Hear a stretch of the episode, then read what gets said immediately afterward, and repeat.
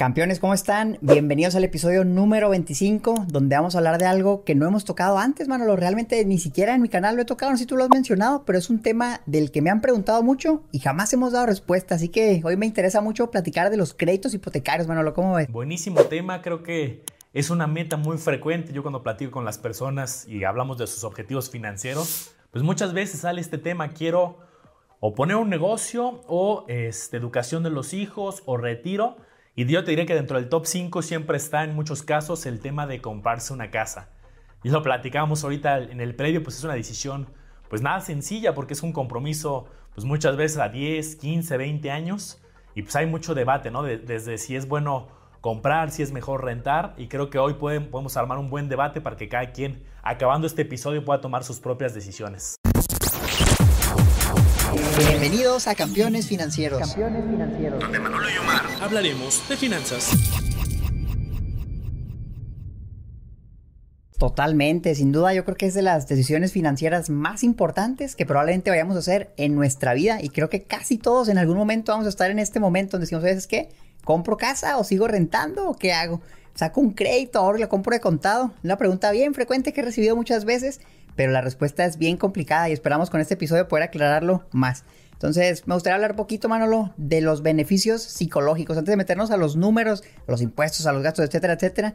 Imagínate que tú dices, oye, ¿sabes que estoy rentando y quiero comprar mi casita? ¿Qué puedes obtener de beneficio psicológico? Oye, pues ya está tu casa, ya nadie te va a sacar de ahí. Porque muchas veces me dicen, ¿sabes qué? Es que quiero comprar una casa porque me da miedo que la persona que me la renta la vaya a vender o me diga, ¿sabes qué? Te tienes que mover porque ahora voy yo. Entonces, una vez que tú compras tu propia casa, ya es tuya, ya nadie te va a sacar de ahí mientras hagas las cosas bien. Un beneficio que realmente no se puede comprar más que teniendo tu propia casa. Entonces, un valor agregado que a lo mejor ahorita que hagamos números no van a ir ahí incluido, pero lo tienes que saber, campeón. Que sea tu propia casa, que nadie te pueda sacar de ahí, yo creo que no tiene precio. Bueno, ¿lo que opinas tú? Sí, yo, yo esta pregunta pues creo que siempre es muy debatible, ¿no? De, ¿quiero, ¿quiero una casa o mejor la rento? Y creo que yo después darle muchas vueltas, hablar con especialistas, compartir mucho debate, porque pues he visto que, aquí cada quien tiene diferentes opiniones. Yo la, opinión final que me he forjado es que pues nuevamente como todo, como todas las respuestas en este podcast pues depende, ¿no? Depende mucho la persona. Y depende, por ejemplo, desde temas de movilidad, ¿no? Hay personas que dicen, oye, es que yo, yo solamente planeo estar en esta ciudad un par de años y luego me quiero ir a una playa, me quiero ir a una ciudad más tranquila, eh, no me veo viviendo aquí, pues a lo mejor no es el escenario ideal comprar una casa. Hay otras personas que me han tocado que no tienen claridad a lo mejor de dónde van a estar en 5 o 10 años. Y aquí pues después de platicar con estas personas, pues luego salen conclusiones interesantes que dicen, bueno, a lo mejor no tengo claridad si me voy a mover o no, pero sí me animo a comprarla porque me encanta la casa, este, a lo mejor me quedo aquí y si me muevo pues la vendo, ¿no? Y ya tendré una posible plusvalía. Y hay personas que sí me dicen, no, es que yo la verdad es que me veo trabajando en esta ciudad, por ejemplo, que estoy en Ciudad de México, pues luego coincido con muchos colegas que me dicen, no, es que yo aquí está más el tema financiero, aquí están las más oportunidades laborales, aquí me veo trabajando 10, 15 años, pues a lo mejor pues puede ser una posibilidad, ¿no? Entonces, creo que depende de mucho de la movilidad que quieras tener, sobre todo de, si encuentras la casa de tus sueños, ¿no? Decir, oye, es que aquí me veo, yo ya veo aquí creciendo alguien que quiera tener una familia, empieza a visualizar. Y como dices, Omar, el hecho de ya garantizar tener una, pues un lugar donde vas a estar, ya sin preocuparte, oye, y si me suben la renta, oye, y si este, pasa algo en particular. Como todo, siempre va a haber riesgos, pros y contras, no es una decisión fácil, pero pues creo que cada quien debe de evaluar su situación de movilidad, de trabajo, de familia, de estabilidad, y ya luego meternos a lo que vamos a hacer hoy, ¿no? Meternos a los números y al análisis y que ya cada quien haga ese juicio costo-beneficio. Totalmente, sí, concuerdo en lo absoluto, lo contigo. El plazo en el que planeas vivir en esa casa es sumamente importante y si es un plazo muy corto de dos, tres años y luego te quieres ir a lo mejor venderla, se vuelve más complicado con los números y a lo mejor no es tan costeable. Si es un plazo más largo, puede que sí te convenga. Entonces también pues la respuesta que varía sería la misma, no lo depende de tu situación. Ahorita vamos a hablar de unos números para que veas cuándo sí, cuándo no. Yo lo que he visto de manera general en México específicamente es que es bastante complicado porque muchos también dicen, no, quiero comprar una casa, pero la quiero rentar, quiero que sea una inversión. voy a sacar un crédito para sacar mi casita y rentarla y recibir mis rentas. La mayoría de los casos donde yo he visto, hago los números, y se me hace muy, muy baja la renta. Las plusvalías, más o menos, considerando todo, al final concluyo que no es tan buena inversión, a menos que agarres una propiedad a un muy buen precio, que si hay oportunidades, por ejemplo, remates bancarios, ahí puede cambiar. Pero yo haciendo datos así, viendo precios de casa, hacia cuánto se renta, más o menos tratando de estimarlo, he visto que el rendimiento no es tan bueno como otros vehículos de inversión. Pero otra vez les digo, pues realmente depende, o sea, depende de, que, pues de cuánto pagues por la casa, si sacas un crédito, de qué tasa de interés anual estés pagando, etcétera, etcétera, cuánto va a ser de impuestos y todo eso. Pero yo creo que es una opción que siempre hemos considerado. Es que también imagínense, inversionistas, una propiedad tiene un riesgo muy bajo. O sea, a lo mejor el rendimiento no va a ser exagerado. No vas a decir, oye, voy a ganar un 40% al año pero es algo muy seguro y tu propiedad pues tiene una plusvalía constante y va a estar ahí. Entonces es muy difícil que termines perdiendo dinero ahí. Realmente algo muy que se dice mucho es que las personas que son extremadamente ricas, la mayoría de su riqueza la tienen en propiedades, porque ya donde metes tanto dinero, imagínate que tienes miles de millones y millones, ¿qué haces? Pues empiezas a comprar propiedades, propiedades que no crecen tanto, pero tu dinero está bastante seguro, respaldado pues, por una propiedad, una propiedad que iba a estar ahí, no te la pueden robar, la aseguras y la proteges de todo, entonces es muy difícil que pierdas dinero. Tocaste un punto bien importante que quiero aquí resaltarlo un poquito. ¿Cuál es el rendimiento? Pues, ya hemos hablado mucho en este podcast y en nuestros canales que a mayor riesgo suele haber un mayor rendimiento eh, como lógica financiera. Entonces, ¿dónde pondríamos a bienes raíces? Yo lo pondría pues, en un mix intermedio.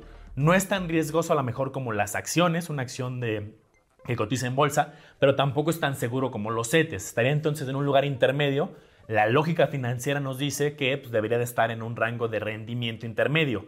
Si tú haces buen análisis en la bolsa, pues puedes tener rendimientos mucho mayores, sin duda. La respuesta es sí, pero ya sabemos que requiere pues tolerancia al riesgo, conocimiento, dedicación y las técnicas que hemos revisado. Pero pues sí puedes tener un rendimiento superior a la mejor CETES, ¿no? Que sabemos que esa es la extremadamente segura, ¿no? Entonces yo lo pondría en un punto intermedio justo para que la gente vaya sabiendo más o menos de cuánto va a, ganar. el segundo punto que también me encantó, que quiero yo aquí complementar, es el tema de que viene raíces, oye, hay quien me dice, oye, Manuel, es que en bienes raíces, la verdad es que sí puedes ganar mucho. Yo, esta propiedad se compró en un millón y ya vi que ahorita vale un millón y medio en solamente tres años. Saca solamente los porcentajes. Y la respuesta también es sí, sí puede haber muchas oportunidades y por eso el comentario que hizo Omar de las personas más ricas. Pero también es importante que muchas veces las personas más eh, con mayores ingresos tienen dos ventajas. Uno, posibilidad de también hacer compras de contado o dar enganches muy altos, que eso les mejora muchísimo las condiciones. Y, y acceso a créditos muy baratos. Si tienes acceso a crédito muy barato, pues sin duda, endeudate, compra la casa, genera plusvalía. Ahora que hagamos números y metamos el factor también de un caso más tradicional, donde a lo mejor sacamos la casa a 15 años, a 20 años, se va pagando puntual, pero es a muchos años, ahí el análisis puede que esa plusvalía que uno dice, ah, pues es que sí hay plusvalía, pero hay que preguntarnos, ¿quién se queda con la plusvalía? ¿Te la quedas tú o se la queda el banco en forma de intereses? Excelente.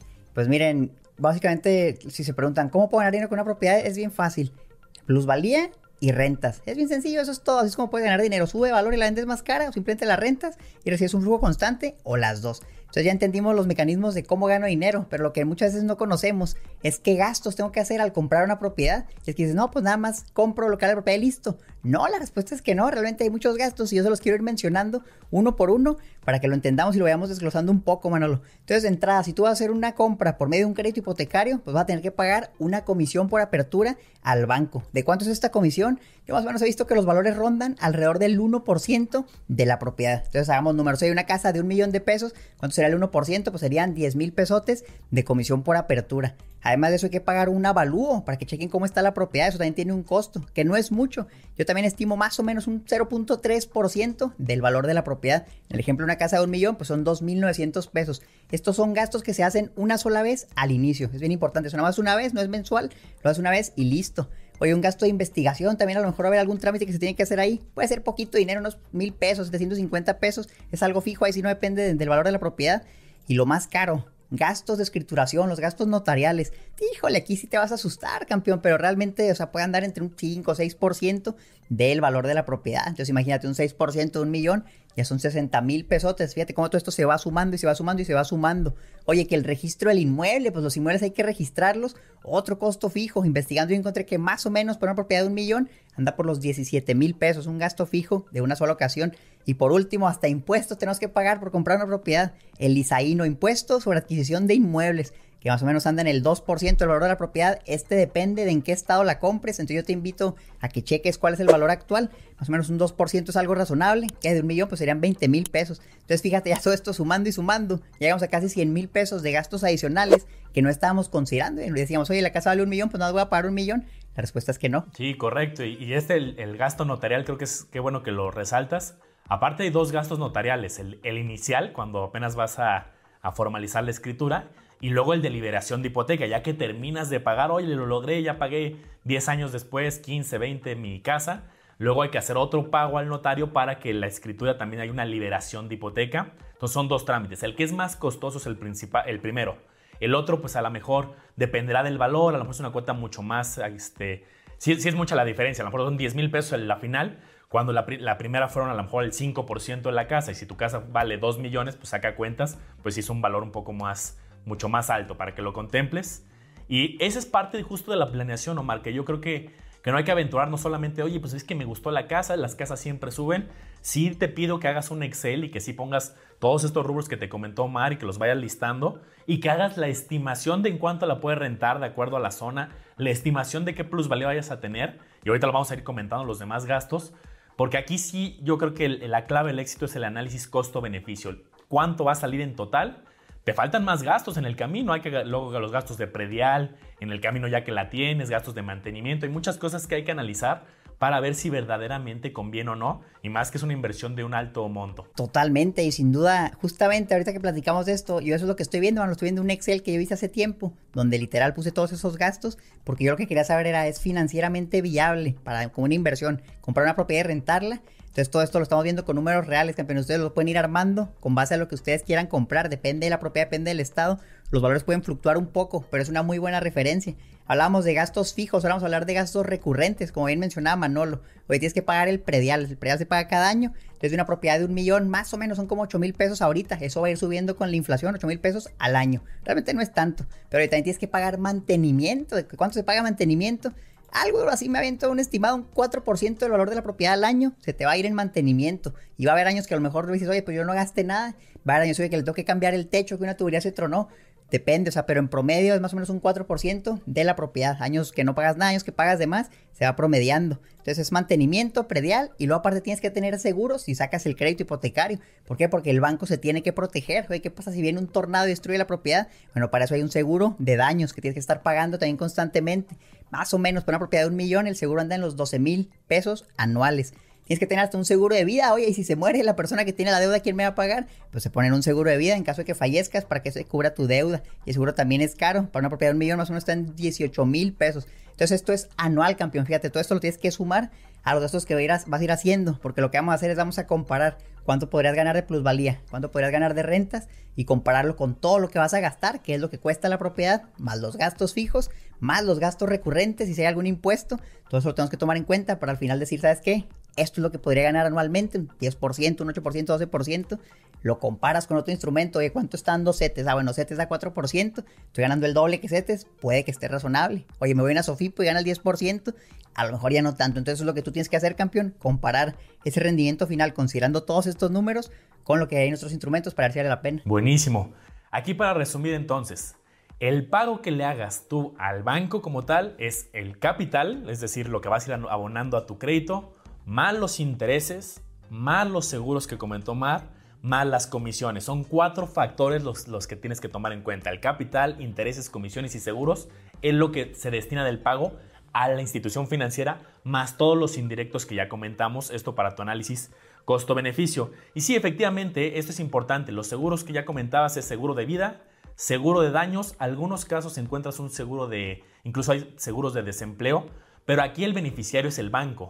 O sea, al final del día, oye, ¿qué pasa si, si, como decías el ejemplo, oye, llega un tornado, pues al final la casa ya no va a estar, pero ahí le debías a lo mejor un millón de pesos todavía al banco, pues justamente en ese seguro está de beneficiar el banco para que ahí el banco diga, perfecto, yo, yo me quedo tranquilo porque yo recuperé. Ellos lo que hacen es blindarse y por eso te van a obligar a tenerlos. Oye, es que yo no lo quiero tener. La respuesta ahí es, pues para que te lo autorice el banco, pues él, él se blinda y te va a pedir estos seguros. Como dato curioso aquí, Omar, fíjate que Luego hay una pregunta que dicen, oye, es que yo ya tengo a lo mejor un seguro de vida, un seguro de daños. Si es posible, si tú ya tienes algún seguro, hacer con algunos bancos un trámite para tú, este, que te lo validen. Pero acuérdate, aquí de el beneficiario tiene que ser el banco. Pero muchas veces algo que me han dicho varios especialistas de la industria es que sí es, es, difícil, es difícil que te acepten otros seguros, es como un trámite, y el mismo banco te vende ya sus mismos seguros. Te dice, oye, yo te doy el crédito y aquí te va a venir ya incluido el costo del desempleo, el costo de vida, el costo de daños. Entonces te venden el propio seguro, es otra ganancia para el banco. Ya sabemos que pues, es por normativa que tienen que estar, si no, no te lo van a prestar. Entonces también tienes que meterte a analizar y a comparar varios bancos. ¿Qué tasa me ofreces? ¿Y cuánto me vas a cobrar en estos seguros? Porque cada banco va a poner sus propios, usualmente sus propios seguros y ahí puede que te, pues hay una diferencia importante en algunos costos. Así es, y esa tasa de interés anual es donde está el verdadero truco. No le gustaría que ahorita habláramos más a detalle de eso, pero antes eso quiero mencionar algo bien rápido. Otros gastos que debes considerar si la quieres rentar pues tal vez le tienes que poner una estufa, un refrigerador, a lo mejor la quieres rentar amueblada, pues tienes que comprar todo eso. Eso tienes que tomar en cuenta, campeón, porque ya viste que no es nomás el valor de la casa, son muchas cosas extra. Ahora, si tú te quieres mudar, pues igual vas a necesitar estufa, refri, etcétera, etcétera. Cosa que si rentas, a lo mejor ya te lo están dando. Yo renté varias propiedades y siempre perdía una estufa. A veces había refri, eso yo lo tenía que poner, pero usualmente te dan de perdida lo básico. La estufa, no sé si por ley esté obligado, pero donde yo he vivido siempre, siempre había una estufa, por lo menos una parrilla eléctrica algo que puedo usar para cocinar. Entonces, ahora sí, la tasa de interés, Manolo Aquí yo sí me gustaría que habláramos cuál es una buena tasa. Realmente los otros factores, campeón, no los puedes controlar. O sea, el predial ahí va a estar y tú no puedes definir, oye, quiero pagar menos predial, déjame hago este truco. Pues no, no hay manera. Oye, el mantenimiento difícilmente lo puedes reducir, a lo mejor lo puedes malbaratar, pero a veces lo barato sale caro, entonces ten cuidado. Pero lo que sí puedes controlar es la tasa de interés anual que vas a pagar. ¿Cómo la controlas? mejorando tu historial crediticio. Fíjate, esto es algo sobre lo que tú tienes el control. Si tú tienes un buen historial crediticio, buenos, buenos ingresos, a lo mejor el banco va a decir, ¿sabes qué? Te voy a ofrecer una tasa buena porque veo en ti un riesgo menor. Entonces estamos a decir, oye, tenemos una tasa preferente del 8% anual. Entonces decir, sí lo logré, yo controlé eso. Caso contrario, oye, sacaste una deuda para tu negocio hace 20 años. Esto me tocó, es un caso real de una mentoría que di. Saqué una deuda para mi negocio hace mucho tiempo de varios millones de pesos no la pagué, estoy en buró de crédito, estoy ahí tachado y como era un monto muy grande, no se borró, no se borró mi deuda y ahí sale. Entonces ahora quiero buscar préstamos y me es muy difícil, me decía la persona, estaba lamentando, oye, en serio me, me arrepiento mucho de no haber pagado esa deuda, ¿qué puedo hacer? Que le dije, pues págala, págala, o sea, no hay de otra. Si tienes una deuda muy grande y nunca se ahorra, la tienes que pagar. Si tu deuda no fue tan grande, a lo mejor se borra, pero lo que voy es, tu historial crediticio va a definir en gran medida la tasa de interés que te van a dar. Y como estamos hablando de cantidades grandes, o sea, imagínate, si tú quieres comprar una casa de un millón de pesos, que se me hace bajito el monto, y a lo mejor ahorita andan un millón y medio, dos millones, pero imagínate un millón de pesos, y tú dices, bueno, pues voy a dar 10% de enganche, pongo los primeros 100 mil y le pido al banco los 900 mil restantes. Es un monto bien grande. Entonces échale cuál es el 8% de eso. Son cantidades enormes. Ahora córrelo a 20 años, que es el plazo más largo que te dan en México. Si estás en Estados Unidos, córrelo a 30 años, todavía le dan más plazo es mucho dinero en intereses. Y si tú logras ahorrarte 1%, 2% en una tasa de interés, estamos hablando de miles y miles de pesos, campeón, que te puedes ahorrar y tú sí tienes el control de esto. De hecho, tenemos un video donde hablamos de eso ahora, Manuel, el buro de crédito, el historial crediticio.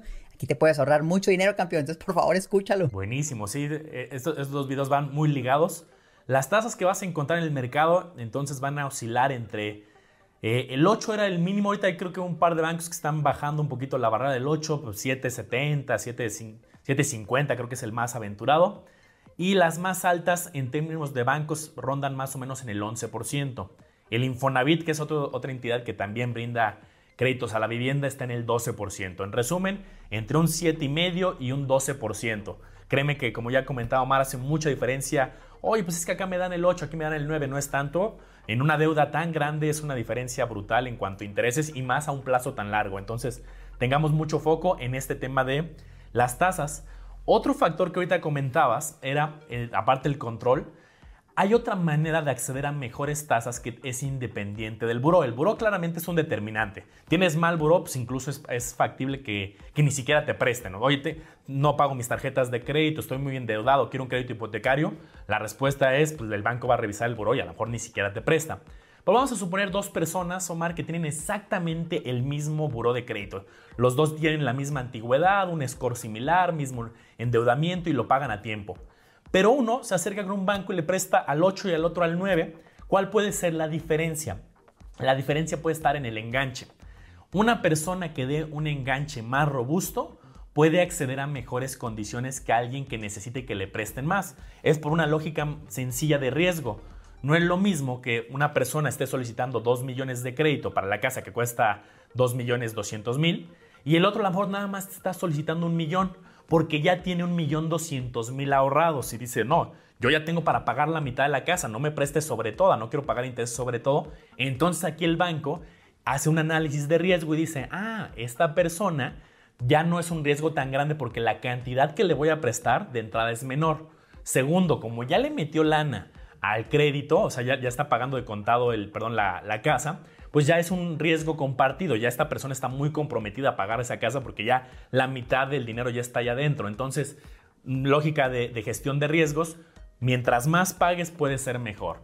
¿Qué puede ser una regla? Depende de cada caso, pero una regla general, si tú pagas el 30% de enganche o más, puedes acceder por lo general a condiciones mejores. Oye, es que en vez del 5% puedo pagar el 7%. Pues a lo mejor ahí el banco dice, no, de todos modos te voy a prestar el 95, 93%. Pero si pagas por lo general arriba del 30%, puedes acceder a mejores condiciones. Totalmente. Y sí, yo lo, menos que he visto enganche ya es un 5%, a veces hasta 10%. Enganches de poquito y a veces dices, oye, pues sí me alcanza, pero realmente puede ser mucha casa para ti, campeón, cuando ves el monto que vas a pagar. Entonces yo, mi sugerencia es trata por lo menos de ahorrar para pagar el 20% de enganche. Y yo sé que puede ser difícil y me vas a decir, oye, me va a tardar años en juntarlo.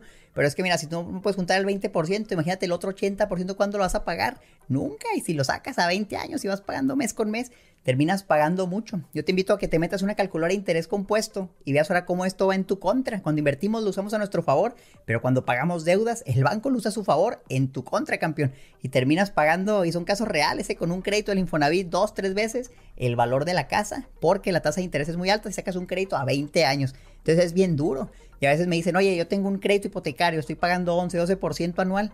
¿Qué me recomiendas? ¿Invertir o pagar la deuda? Y yo la mayoría de las veces le voy a decir, te conviene más pagar tu deuda. ¿Por qué? Porque eso es un rendimiento garantizado, es un interés que te vas a ahorrar de manera garantizada. Y fíjate cómo a lo largo de más de 20 episodios, campeón, hemos dicho, no existen rendimientos garantizados, no hay inversiones libres de riesgo. Pues adivina qué, pagar tu deuda es una inversión libre de riesgo.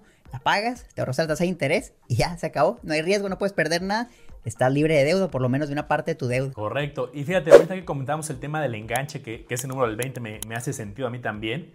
Y digo, si puedes llegar al 30 para mejorar condiciones, pues fabuloso. Pero sí, sabemos que es difícil, ¿no? Y hay que evaluar si, si, si se puede lograr o cómo lo vas a hacer tú. Pero algo que tienes que tener muy consciente desde el principio es que nunca te van a prestar el 100% de la propiedad. Oye, es que ya la vi, me encantó, cuesta 2 millones, no tengo nada de dinero. O a lo mejor solamente tengo para el notario. ¿Le voy a pedir al banco que me preste los 2 millones? La respuesta es no.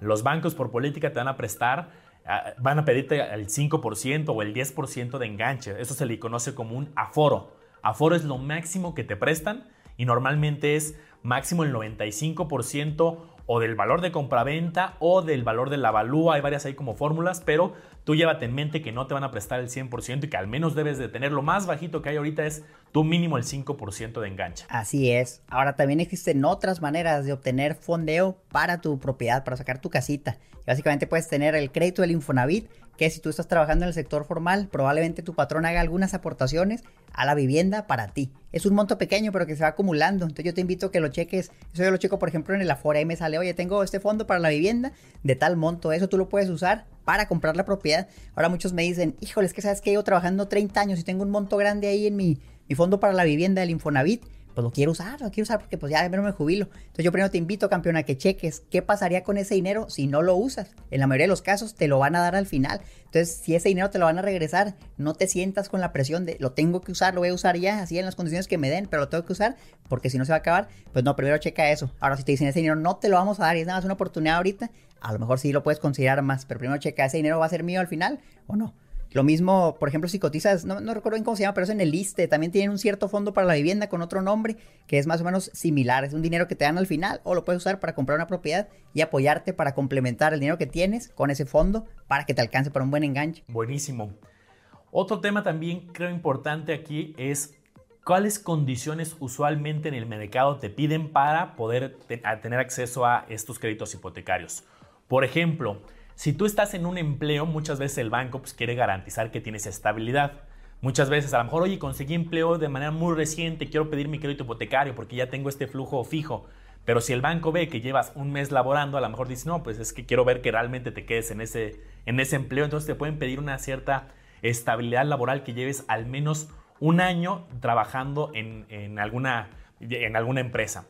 Oye, los que somos independientes, ¿en qué se pueden fijar? Se pueden fijar en tu régimen dado de alta en Hacienda. Aparte de que te van a pedir tus comprobantes, en este caso no son comprobantes de nómina, te van a pedir tus estados de cuenta del banco y le vas a decir, oye, pues mira, si tengo ventas, aquí están mis estados financieros y los van a analizar ellos. Aparte te pueden pedir tu régimen de cómo estés dado de alta en Hacienda para ver que ya llevas un buen rato haciendo estas actividades. Si apenas el mes pasado te registraste, oye, es que puse un negocio el mes pasado y tengo el mes pasado de ventas y le llevas eso al banco, va a decir, oye, es muy poquita información. Puede que incluso revisen cuándo diste de alta tu régimen último de Hacienda y puede que revisen que ya lleves uno o dos años también para que también tengan esa garantía de cierta estabilidad de que los flujos van a llegar, además de que te van a pedir eh, los ingresos. Entonces, fíjate, hay varias variables que cada banco tiene sus métricas internas. No solamente es buró, son también tus ingresos, es también tu estabilidad, es también el enganche y cada banco tiene sus fórmulas internas que aquí pues no las conocemos, pero sabemos que estos son los factores y con eso pueden determinar a esta persona si le doy crédito, a esta persona le doy mejor tasa, a esta persona solamente le presto hasta esta cantidad, también la cantidad va a ir en, determina, en función de todas las variables. Ya para acabar la idea aquí, Omar, es también hay una regla que, me gusta usar a mí en los, en los materiales, que es una regla muchas veces de 3 a 1. ¿Qué quiere decir esta regla de 3 a 1? ¿Cuánto te pueden prestar? Pues para que tengas tu número aproximado, tú saca tu salario, oye, es que yo gano 30, para dar un número sencillo, yo gano 30 mil, pues lo más seguro es que te puedan prestar máximo hasta, hasta 10 mil pesos que sea tu mensualidad, es decir, tres veces tu ingreso, pues te prestan una, una, una, pues ahora sí que una tercera parte de, ese, de ese ingreso.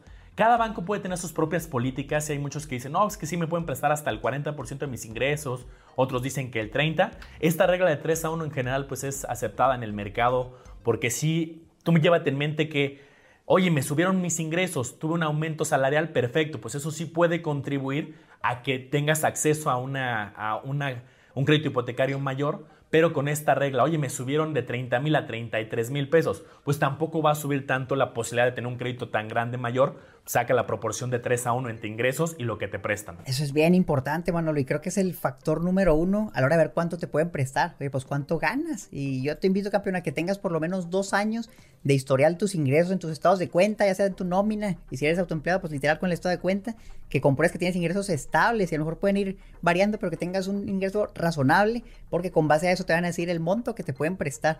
Entonces, fíjate, son muchas cosas y me gusta esa regla de que más o menos tres veces una tercera parte de tus ingresos se vaya a la mensualidad está bastante bien. Yo sugeriría que no más del 30% de lo que ganas se vaya a tu mensualidad, porque si no vas a estar bastante apretado. Incluso si lo puedes reducir un poco, estaría mejor. Entonces cuando vas al banco te van a dar la famosa tabla de amortización y ahí tú vas a ver mes con mes cuánto vas a pagar, cuánto se va a ir a capital, cuánto se va a ir a intereses, de cuánto es la tasa, cuánto saldo debes todavía, cuánto es para el seguro de vida, para el seguro de daños y hasta las comisiones te las van a diferir al plazo que tú elijas para por fin decirte tu pago mensual, que es tu pago mensual, todo lo que te acabo de mencionar, incluido en una sola suma. Eso es lo que tú vas a pagarle al mes al banco. Pero acuérdate que nada más es al banco. No quiere decir que esos son todos los gastos. Falta incluir todo lo que habíamos dicho. Oye, que el mantenimiento, que el predial, que el etcétera, etcétera.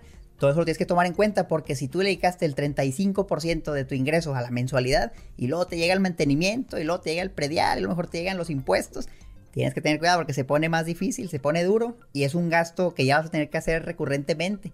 Piensa que en una propiedad campeón es muy complicado deshacerte de ellos y tú dices, ¿sabes qué? La saqué, llevo seis meses y no, pues ya no me gustó, déjame la vendo pues sí la puedes vender, pero también hay comisiones. Si tú contratas a un broker que mueva la propiedad por ti, te va a cobrar una comisión y las comisiones son altas, entonces es un costo que tú tienes que pagar. O si tú la quieres mover por tu cuenta, pues tienes que saber cómo hacerlo, no es tan fácil tampoco, no sabes los trámites que se deben hacer, etcétera, etcétera. Entonces, el resumen es, no es muy fácil vender la propiedad y ahora tienes que encontrar quién te la compre. Imagínate, compraste una propiedad de 2 millones de pesos, pues a ver quién encuentras que te, a dar los 2 millones o que vaya al banco y le presten.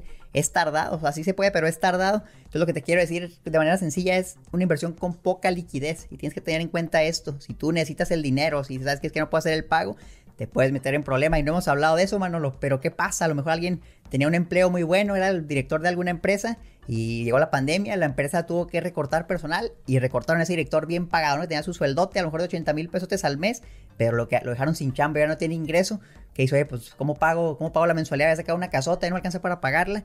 ¿Qué pasa ahí? El banco te va a dar cierta tolerancia, oye, tantas mensualidades que no pagues, y luego a partir de eso va a empezar a tomar acción y te va a decir, oye, ¿sabes qué? Pues tienes que pagarme. Y si no, ¿qué va a pasar? Vamos a tener que embargar la propiedad y la vamos a vender. Y también me ha tocado casos reales y es muy triste de personas que me dicen, ¿sabes qué, Omar? Es que ya estoy a punto de perder mi casa porque no he podido hacer los pagos, me quedé sin chamba. Entonces, ¿por qué pasa eso? porque a lo mejor agarraste demasiada casa, era un ingreso bueno, pero que a lo mejor no puede durar para siempre. Entonces yo te invito a que siempre consideres en, tu fórmula campeón, ¿qué pasa si me quedo sin empleo o si mis ingresos se reducen? ¿Podría seguir cubriendo la mensualidad de esta casa? Porque si no, la puedes perder y ahí sí se pone feo. Sí, correcto. Hay que considerar toda la estabilidad y todas las variables. Es, un análisis que, hay que arrastrar al lápiz. No es una decisión de, de emociones simplemente. Otro punto creo importante, Omar, es, y aquí les traigo un ejercicio importante, hablábamos de los plazos. Hablábamos de los plazos y que aquí usualmente, bien lo comentabas, Omar, son hasta 20 años lo que te pueden prestar.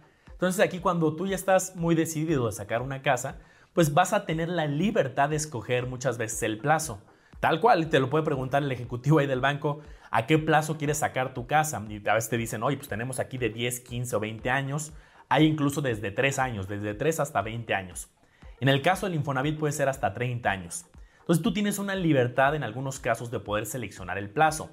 Y esta es una decisión pues que parece fácil, ah, pues yo quiero algo cómodo a 20 años, ya vi que mis mensualidades me quedan muy cómodas, pero esto puede hacer una gran diferencia. Y aquí les quiero compartir un ejercicio que hice para un material que saqué en el canal, que, lo quiero también traer acá porque la verdad es un, un ejercicio que a mí sí me, se me hizo perturbador. Vamos a suponer un crédito de 1.150.000 pesos. Esa es, la cantidad del crédito. Y vamos a suponer una tasa del 9%. Vamos a suponer que no conseguiste la mejor del 770, el 8, pero una del 9, también para irnos en un término intermedio. 1.150.000 y 9% de tasa de interés. Para hacerlo sencillo, vamos a simplemente sacar el costo del interés, o sea, aparte los costos que vienen de los seguros, la comisión por apertura y todo lo demás que ya comentamos, si la persona lo paga a 10 años, de intereses serían 604 mil. A lo largo de estos 10 años tendrías, pagarías obviamente tu millón 150 mil de regreso, más 604 mil pesos adicionales de puro interés. A 15 años, 962 mil. Fíjense la diferencia, de 604, ahora vas a pagar de intereses 962 mil.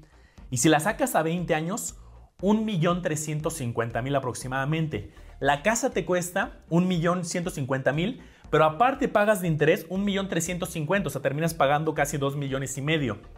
Esto es bien importante porque aquí yo sí encuentro un error común, Omar, que la gente dice, ay, está fabuloso, yo, el crédito se paga solo, lo estuve rentando, tal cual yo me compré la casa en un millón y la vendí en, en 20 años, la vendí en 2 millones y medio, fue fabuloso, dupliqué mi inversión. Bueno, entrada pues son 20 años, te tardaste 20 años. Segundo, contempla todos los demás costos. Pero contempla que sí, sí la vendiste en 2 millones y medio, pero se lo pagaste al banco. Ya, ya te decía ahorita este ejercicio que terminaste pagando esos 2 millones y medio. Entonces ahí la plusvalía, ¿quién se la ganó? Se la ganó tal cual el banco. Sé que cada ejercicio es diferente, ¿no? Y a lo mejor tuviste un enganche más fuerte, a lo mejor tú tuviste la oportunidad de dar adelantos a capital, entonces no la pagaste a 20 años, sino la pagaste en 5, la pagaste en 6. Todo eso obviamente influye y si la puedes pagar antes, pues ya no vas a tener este costo de financiamiento. Hay también oportunidades muy claras. Si tú te dedicas a esto o tienes más conocimiento o haces una buena investigación, sin duda puedes encontrar casas a muy buen precio y que tengan una plusvalía interesante y que sí rebase este efecto de los intereses. Yo el mensaje que te mando aquí es contempla siempre los intereses en tu fórmula para que no solamente te vayas en mente, ah, es que la casa siempre sube, la compré en un millón, la vendí en un millón y medio. Sí, pero también contempla estos intereses, porque ya viste el ejercicio, 600 mil, 900 mil o un millón 350 mil de intereses, pues hay que meterlos obviamente en la fórmula. Así es, totalmente. Yo aquí también tengo una tabla de amortización de un ejercicio que hice. Y yo lo que metí fue una propiedad de 3 millones. Y bueno, ¿cuánto paré intereses en, en 20 años? ¿No? Que es el plazo máximo que usualmente te van a dar. Pues eran otros 3 millones de puros intereses. Entonces es un buen ejercicio al 8% anual. En 20 años más o menos tenías pagando el doble de lo que estás pagando de intereses. Oye, pero te falta sumarle el seguro de vida, el seguro de daños. Bueno, pues ya con todo eso y las comisiones del banco, ya en vez de 3 millones ya son 3.7 millones.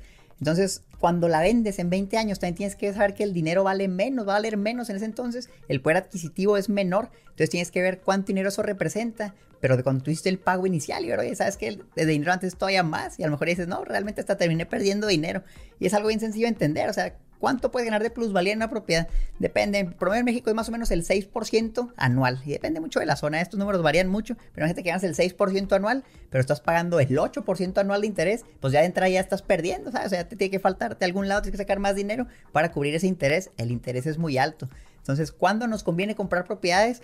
Puede ser más atractivo cuando las tasas de interés son bajas. Y esto es algo que estamos viviendo ahorita en 2021, Manolo. Las tasas de referencia del Banco de México son muy bajas, las tasas de CETES son bajas. Entonces, usualmente las tasas de los créditos hipotecarios también bajan.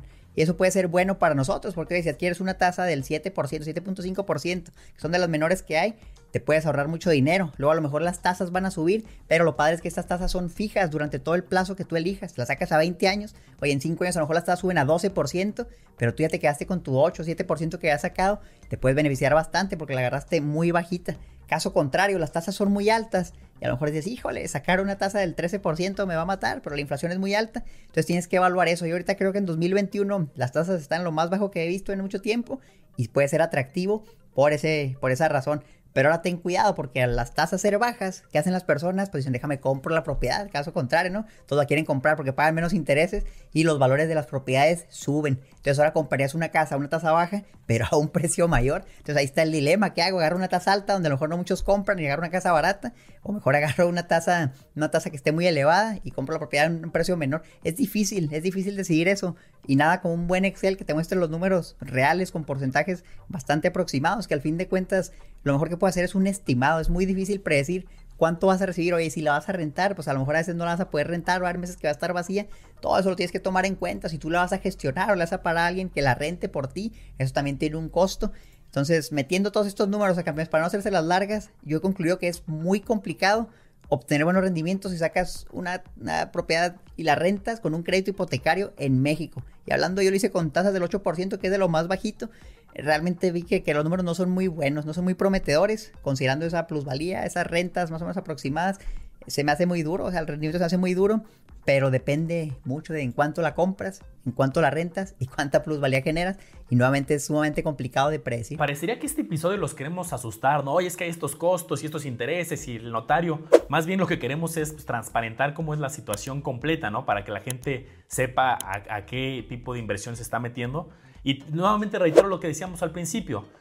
El enfoque es de inversión, bueno, pues hasta un análisis costo-beneficio. Oye, no, yo realmente quiero comprar una casa porque está cerca del trabajo, porque la veo bien para la familia, porque la necesito, porque ya no quiero ese tema de, inestabilidad de que me suban la renta o, el casero ya, ya no quiera renovar el contrato. Perfecto, ese es un enfoque muy distinto, enfoque de vivienda con todos los valores añadidos que a lo mejor no son monetarios, sino son, pues esto que te decía de cerca de tu lugar de trabajo, cerca de las escuelas, la seguridad, cosas que a lo mejor tienen muchísimo valor, pero si lo vas a ver como inversión, pues también haz un análisis costo-beneficio con todas las variables que te estamos diciendo, porque pues a lo mejor puedes tú considerar, eh, pues ahora sí que teniendo los recursos limitados, pues considera cuál es lo, lo que puede ser más rentable. Si tienes dos factores, uno, conocimiento inmobiliario de oportunidades, sin duda yo conozco gente que se dedica a andar moviendo temas de bienes raíces y compra y la, vende a los dos años, se hace ejercicios y le va muy muy bien porque tiene conocimiento, conoce muy bien de plusvalías de las zonas, pero también tiene capital para hacerlo. O sea, el factor de intereses no le preocupa tanto porque mete dinero, la vende y sí saca muy buena rentabilidad, pero teniendo un enfoque de renta alta en cuanto a ingresos. Entonces, pues depende de dónde estás parado. ¿Quieres para vivienda? ¿Quieres como inversión? o quieres como inversión pero tienes conocimiento y aparte tienes capital, pues las condiciones van a ser muy distintas para los tres tipos de enfoques que estamos comentando. Así es, Manolo, como, lo bien lo mencionas, fíjate, yo este año estoy pensando en, entrar a lo que son remates bancarios, ahí sí tienes que entrar con una suma más fuerte, que es lo que hace básicamente compras propiedades con, de contado, o sea, tú pagas de contado una propiedad que a lo mejor el banco embargó y la está vendiendo más barata para recuperar algo de su inversión, tú la compras a un precio muy bueno, pero la pagas de contado, y ahí los rendimientos que puedes obtener son muy, muy atractivos, comprar una propiedad barata, a lo mejor remodelarla y venderla yo he hecho números y he visto que más o menos puedes sacarle un 30% de tu inversión en seis meses, pero aquí sí hay trabajo, o sea, no es nada más una inversión pasiva, que tienes que hacer todos los trámites o contratar a alguien que conlleva un costo para que lo haga por ti, estar gestionando la propiedad y luego venderla. Entonces realmente es un trabajo, o sea, que te consume mucho tiempo, no es una inversión pasiva, pero los rendimientos son sumamente atractivos. Imagínate, 30% en seis meses o que ganar 30% en un año está muy bien. Pero para acceder a esto que haces, pues necesitas primero que nada el monto de entrada para pagar de contado la propiedad. necesitas medio millón de pesos, un millón de pesos, dependiendo de la propiedad, más lo que te va a costar remodelar otros 100 mil, 150 mil pesos. Entonces, si tienes el recurso, es una opción muy atractiva porque aquí ya no estás pagando intereses, se vuelve muy diferente. Ahora, si tú quieres encontrar estas oportunidades, difícilmente lo vas a hacer en una constructora, a lo mejor una desarrolladora que está haciendo comunidades nuevas. Ahí el precio que te van a dar no va a ser el mejor, el precio de mercado va, a estar duro. Tienes que encontrar buenos tratos, a lo mejor de propiedades ya usadas, propiedades que se están rematando Y ahí sí puede ser sumamente rentable. Por eso la respuesta, como bien les decíamos ahorita, es depende, depende en cuánto la compres, que estés comprando. Entonces yo los invito a que hagan tal cual los números. Y los números no mienten, los números son fríos. Si tú haces tu análisis, contemplas todos los gastos, lo que te cuesta, lo que puedes ganar, fácilmente vas a llegar a una tasa de rendimiento final aproximada. Y ya con eso puedes decir, oye, bueno, pues me salió un 20%, y dices, ah, ok, se ve razonable. Haces tu análisis, te sale un 5%, pues dices, pues ¿para qué, no? Y siempre consideran el error humano también algo vamos a hacer mal en el cálculo, entonces siempre tratan de tener un, margen, ¿no? como mencionaban ¿no? la otra vez, unas bandas de tolerancia para sus análisis, para que no la vayamos a regar tanto, de estar protegidos ante cualquier cosa, Manolo. Sí, sin duda. Eh, yo, otro de mis notas que tenía para hoy era, eh, aunque ya no es usual, ya creo que este tema ya, ya va de salida, pero de todos modos para que lo tengan por si en el camino se encuentran, la mayoría de créditos hoy ya está en pesos, es decir, tú llegas a un banco y préstame un millón de pesos porque la casa cuesta un millón doscientos, yo voy a pagar los 200 de enganche. Entonces, la mayoría de créditos ya está en pesos, pero históricamente había algunos créditos que estaban en salarios ligados a salarios mínimos o ligado a la nueva medida, a la UMA, a la unidad de medida y actualización. Entonces, ¿cuál es la diferencia? La diferencia es que los que están en salarios mínimos, a lo mejor era sacar como la conversión, era un poquito hasta más complicado y enredado. Y yo te presto 50 mil salarios mínimos, te presto tantas sumas que hay que multiplicar más por el valor. Pero aquí lo peligroso de este caso es que en pesos, pues tú tienes la claridad de cuesta un millón de pesos, me vas a cobrar tanto de interés, tanto de comisiones, tanto de seguros. Pero en el caso de salarios mínimos o UMAS, ¿qué pasa? Tu deuda, al estar ligada a un indicador, al salario mínimo, a la UMA, pues el salario mínimo, la UMA, pues iban subiendo cada año y entonces tu deuda iba mutando, iba creciendo también de valor. Aparte los intereses, o sea, los intereses era la tasa del 10, 11, 12, la que tengas, pero aparte tu deuda, en vez de decir, oye, este año debo un millón de pesos, decías, debo 50 mil UMAS. Pues si tú multiplicas ese 50 mil UMAS y en el próximo año sube el valor de la UMA o del salario mínimo, mutaba tu deuda y entonces no solamente tenías el incremento de la tasa de interés, sino también el incremento de que tu deuda iba creciendo. Era un tema espantoso. Tengan cuidado por esos factores. Todavía del Infonavit sé que hay en caso de, de, de UMAS o había de salarios mínimos. Tengan cuidado si van a contratar algo, lo mejor es que esté en pesos te vas a preocupar por la tasa, las comisiones y los seguros, pero ese millón de pesos no va a mutar y se va a convertir en un millón cien mil pesos nada más porque que subió una unidad. Ahí es, oye, yo tengo mi deuda, va bajando mi capital conforme voy abonando más, pero pues tengan cuidado si encuentran todavía algún crédito que esté en salarios mínimos o en UMAS, que les digo, ya la tendencia es que todo esté en pesos, pero simplemente tengamos cuidado. Bien valioso, Manolo, y eso es sumamente peligroso, así como también antes existían lo que son las tasas de interés variable. Ahorita no se usa mucho, a lo mejor ya no lo van a ver, pero ¿qué causó la crisis del 2008? Parte de eso fue justamente en Estados Unidos eso, que te daban un crédito a una tasa de interés variable que se iba ajustando dependiendo de las condiciones económicas. Entonces, en ese momento lo que sucedió de manera sencilla es que te ofrecían créditos a una tasa muy baja y en Estados Unidos es ridículo, o sea, te dan una tasa del 3%, del 2.5%. En México difícilmente vas a ver algo así, pero lo que pasó es que todas las personas que hacían, ah, bueno, pues las tasas son muy bajas, déjame compro propiedades y a todo el mundo le daban crédito, tuvieras pocos ingresos, tenías dos, tres casas, un mesero, entonces muchas personas tenían propiedades a tasas bajas.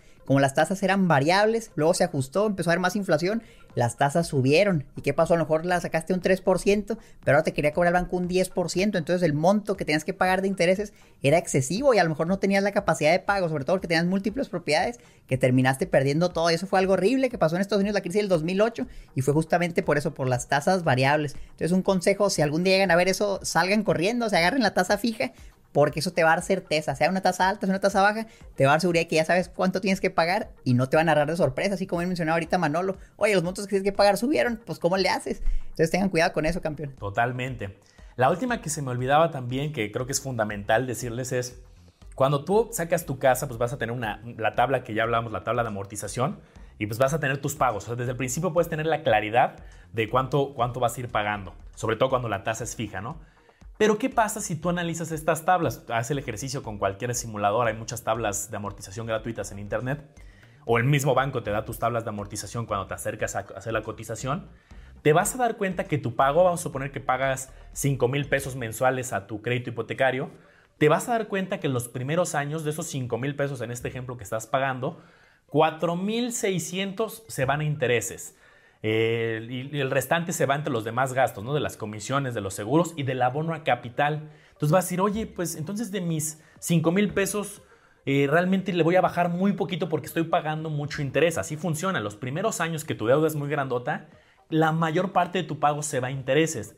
Esto luego frustra a muchas personas porque dicen, Oye, pues voy muy bien, ya llevo tres años pagando mi crédito hipotecario, siempre puntual, 5 mil pesos mensuales durante tres años. Quiero ver cuánto ido bajando la deuda, porque pues ya he pagado 60 mil pesos cada año. Seguramente ya bajó 180 mil mi deuda. No, dado que la mayor parte de los pagos los primeros años se va a intereses, de repente ven su estado de cuenta, oye, pues debo este, de mi millón de pesos apenas bajó a 950 mil y yo ya pagué 180 mil pesos por, en este ejemplo hipotético, pues sí, tengan cuidado porque así funciona. De tal modo que si tú puedes dar adelantos los primeros años, pues va a ser fabuloso porque vas a poder inyectar a capital. Claro, aquí ya cada quien debe de analizar si tiene otras oportunidades de inversión más rentables o mejor si le inyecta capital, pero si tú no haces nada y tú sigues el plan al pie de la letra que te dieron en, en tu estructura notarial y que te dieron en tu cotización, vas a pagar los, si es a 20 años, los primeros 10 años, la mayor parte se va hacia intereses. Ya pasados ciertos años, más o menos a la mitad de la vida del crédito, se cambia la regla, ya empiezas a pagar más a capital y ya menos a intereses, porque pues, debes un poquito menos. Es una fórmula matemática lo que hay detrás de esto, pero pues llévense la filosofía. Sacas tu crédito los primeros años, la mayor parte se va a intereses y muy poquito a, bajar la deuda, salvo que te pongas pilas y tú des abonos extra capital. Si tú te acercas al banco, oye, me cayó un aguinaldo, quiero dar 10 mil pesos extra, esos 10 mil sí, sí, te van a ayudar a bajar el capital. O sea, de tu millón que debías, esos 10 mil sí se inyectan directamente a bajar la deuda que es un efecto benéfico porque vas a pagar menos intereses a futuro. Eso es bien duro, Manolo. Solamente las deudas se calculan como es el saldo que debes, el, interés se calcula como es el saldo insoluto, entonces es bien difícil. Al principio vas a pagar un mucho interés y nada, subir el capital. Y sí, es, y aquí estoy viendo la tabla tal cual del ejemplo que le mencionaba de 3 millones y nada más el primer pago. 20 mil de interés y capital 5 mil pesotes. Entonces, pues no, si tu deuda no baja nada al principio. Y ahí es cuando es más efectivo que hagas tus aportaciones adicionales, aunque yo siempre lo recomendaría tengan mucho cuidado, es bien peligroso, los intereses son muy altos. Y para ah, justamente reforzar este punto, lo que le quiero compartir es, oye, si tú sacaste una propiedad, una definida tasa de interés que fue mala, a lo mejor dijiste, no, pues me dieron el 13% del Infonavit, ya ni modo, tienes todavía solución y la puedes refinanciar, eso es bien importante. Si mejoras tus condiciones de historial crediticio, mejoras tus ingresos y vuelves con el banco y le sabes que quiero refinanciar esta deuda, puede que te ofrezcan una mejor tasa de interés o incluso puedes ir a otros bancos y si les sabes que pues tengo esta deuda, quiero refinanciarla, ¿qué me ofreces? Y a veces te van a ofrecer algo mejor que tú puedes tomar. Entonces imagínate, el primer banco te va a dar una tasa del 13%, consigues otro banco que te preste lo que debes, pero una tasa del 12%, del 11%, con montos sumamente grandes, vale la pena. Y yo desde inicio, del inicio te invitaría a que fueras a varios bancos antes de elegir en dónde vas a sacar tu crédito hipotecario, desde que la vas a comprar. Si no lo hiciste, pues ya ni modo, pero una vez que mejores las condiciones de tu historial crediticio y tus ingresos, intenta acercarte a los bancos otra vez y ver si encuentras algo mejor. Vale la pena te va a consumir mucho tiempo, pero lo que te va a ahorrar realmente lo vale. Sin duda. Vuelves a pagar gastos notariales cuando haces este cambio,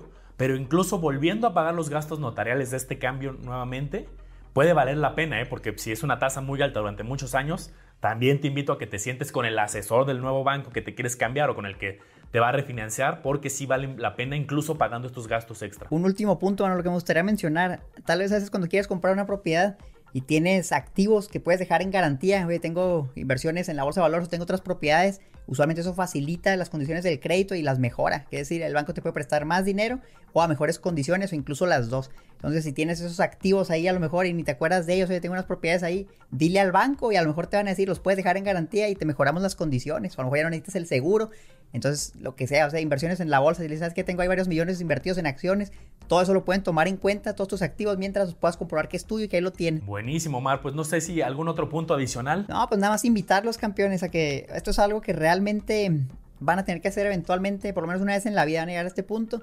Es una decisión sumamente complicada. Yo los invito a que le dediquen el tiempo necesario para que tengan un buen análisis antes de aventurarse. No, nomás la compren como mencionamos ahorita por emociones. Por favor, analícenla bien, piénsenla dos veces y digan, ¿realmente estoy comprando una casa respecto a mis posibilidades o estoy comprando algo que es demasiado para mí? No se vayan a arrepentir, yo espero que nunca nos digan, híjole, compré una casa bien cara y me estoy arrepintiendo. Yo se los puedo compartir el ejemplo, por ejemplo, a lo mejor no un crédito hipotecario, pero yo compré un carro, un crédito automotriz. Yo saqué un carro que era demasiado para mí, demasiado para mi ingreso, y yo me lamentaba de cada mes estar pagando y pagar 5 o 6 mil pesos de mensualidad del carro. Entonces era, era duro, era duro y me arrepentí hasta después de hacerlo. ¿Por qué? Porque no tuve la planeación financiera inicial. Entonces lo mismo con una casa, o sea, evalúa realmente cuánto vas a pagar. Ya el banco te va a decir, esto vas a pagar de mensualidad, aparte de todos los demás gastos, y ve si realmente hace sentido.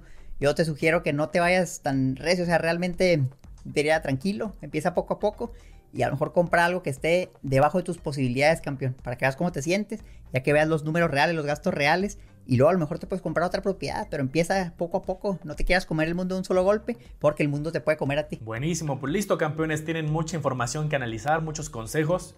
Sé que fue demasiada información, muchos conceptos. Este episodio, quien está tomando esta decisión, pues vale la pena que lo analice a detalle y luego pues, lo lleve a su investigación, ¿no? Que sí se acerque justamente con varios asesores. Y creo que de las mejores recomendaciones que diste, Omar, muchas de valor, pero una es, sí, busca muchos muchos bancos, no, no, solamente con el primero porque ya me lo autorizaron, ¿no? Luego la euforia, ah, es que ya me lo autorizaron, ya me habló el ejecutivo que sí podría sacar un crédito, pues es una decisión que hay muchas variables que considerar. Analiza tres, cuatro bancos antes de tomar una decisión. Analiza el Infonavit, analiza los demás, compáralos porque pues, les digo, el Infonavit es una tasa de las más altas. Entonces hay que tomar una decisión con cabeza fría y con mucho análisis. Pues mucho éxito campeones.